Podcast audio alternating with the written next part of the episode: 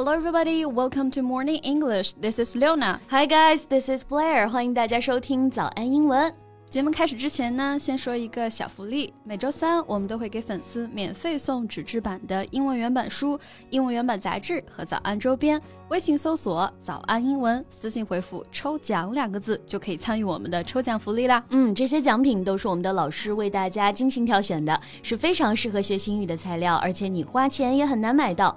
坚持读完一本原版书、杂志，或用好我们的周边，你的英语水平一定会再上一个台阶的。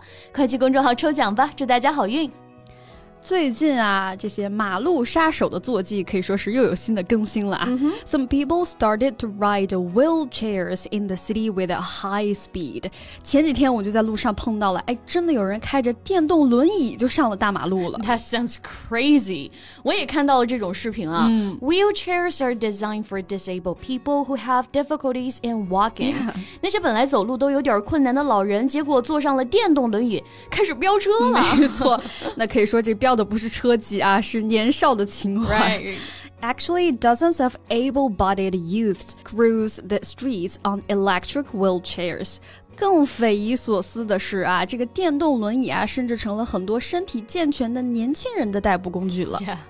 One wheelchair driver could drive directly to their destination without having to find a parking spot. Indeed, one could drive right up to their desk and even discard their office chair. 就电动轮椅，它移动起来灵活嘛，很自如。到了工位上呢，有的轮椅不仅能实现自动折叠，还能一键放倒，成为一个移动式的沙发。你还真别说，听起来是挺方便啊，心动了啊。Right, but these flexible electric wheelchairs have already caused some traffic problems。这种缺乏安全监管的电动轮椅上路啊，还是会造成一定的交通问题的。没错。So today let's talk about this kind of controversial vehicle。嗯，那今天我们就来聊一聊电动轮椅上路引发的一些热议。那今天我们的所有内容呢，都已经整理好了文字版的笔记，欢迎大家到微信搜索“早安英文”，私信回复“笔记”两个字来领取我们的文字版笔记。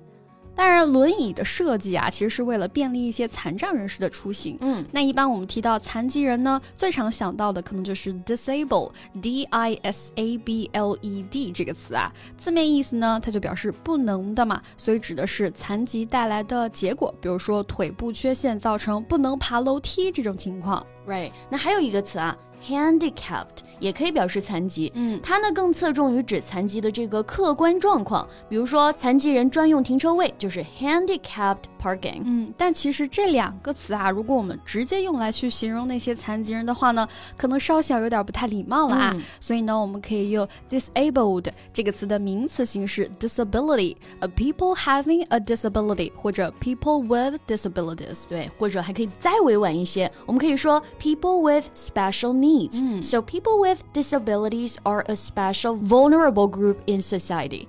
残障人士呢，确实是需要更加特殊关照一些的弱势群体。但电动轮椅上高速公路这件事儿，无论是任何一个群体的操作都有风险啊。That's right. So the videos of people driving electric wheelchairs on the street circulated on social media just within a short time, and the authorities have received piles of feedback letters. 所以短视频平台上啊，这种电动轮椅 出行的视频也是立刻就刷爆了网络。Right，那这里的 circulate on 就表示某个消息、谣言、文件等等在某个范围内呢传播、流传。Circulate 本意就是散布、流传的意思嘛。嗯、For example, their stories have circulated on the internet。没错。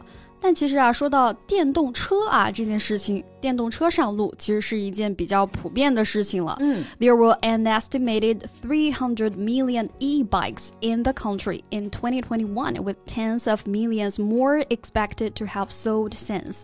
作为中短途的一种代步工具啊，电动车可以说是已经成为了越来越多人的一个选择了。And a chair would be more comfortable than a bike.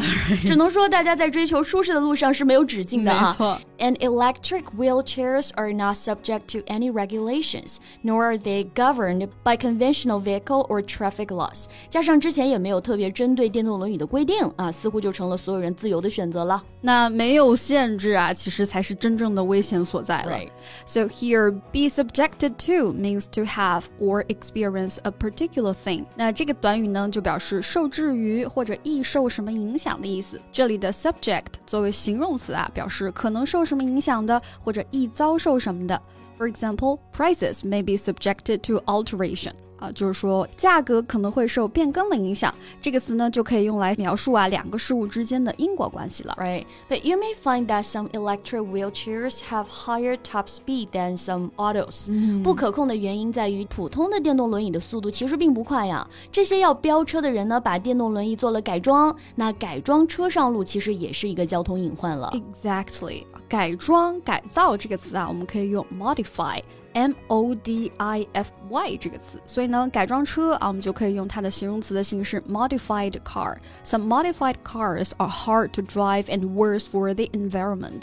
改装车啊，其实不仅存在着安全隐患，很多时候呢，还会对环境造成一些不好的影响。 Therefore, some people have expressed concern regarding safety and sidewalks from inexperienced drivers, and electric wheelchairs have faced serious backlash recently.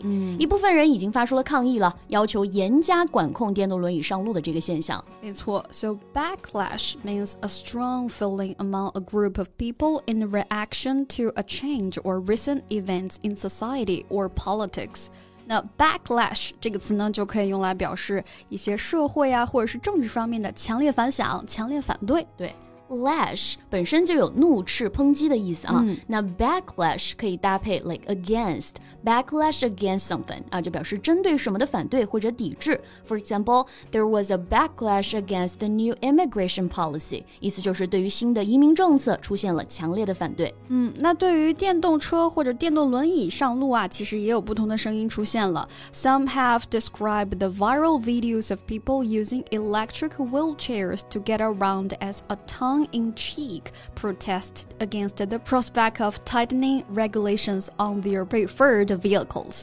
那电动轮椅出行啊，尤其是年轻人把它作为通勤代步的工具，其实是这些人对于其他代步工具过于严苛的监管的一个小小的抗议了。 Right. 不认真的、开玩笑的啊，这里我们可以用 tongue in cheek 来表示。想象一下，舌头抵在脸颊的这个动作啊，就是有时候有点不严肃，对不对？比如很多影视作品当中会以调侃的方式反映一些问题。The latest play is a firmly tongue in cheek look at the world. 嗯，所以呢，不仅是要加强对这些交通工具的管控啊，同时呢，还要加强城市的一些基础设施了。The government has to grapple with the huge task of adjusting city infrastructure to accommodate the increasing number of e-bike and scooter riders。那同时呢，还要兼顾到多方的需求。嗯，这还不是一件容易的事儿啊。 Right. Grapple with something means to try to deal with or understand a difficult problem or subject. 那这里呢，我们可以用 grapple with something 来表示努力解决问题、应对困境这个意思。嗯，其实呢，无论是追求速度带来的自由，还是要更便捷的生活方式，我们都应该要把生命安全放在 第一位。 Right. So, what's your opinion on the electric wheelchairs? You can share with us in the comment area. 那最后再提醒大家一下，节目的所有内容我们都给大家整理好了文字版的笔记，欢迎大家到微信搜索“早安英文”，私信回复“笔记”两个字来领取我们的文字版笔记。 So thank you so much for listening. This is Blair. This is Leona. See you next time. Bye. This podcast is from Morning English. 学口语就来早安英文。